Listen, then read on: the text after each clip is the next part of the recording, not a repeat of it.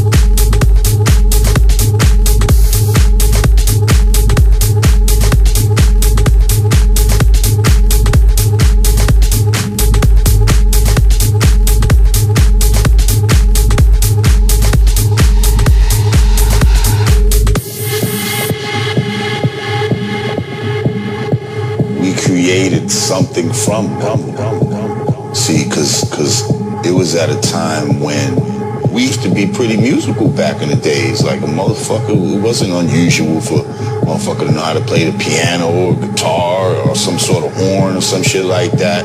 And at some point, all of that shit was removed from us, you know what I mean? So they try to take the music from us. You know what I mean? When we had created an original American music, okay? So what did we do? We had no fucking instruments, no horn, no drum. We're living in the fucking city and all that.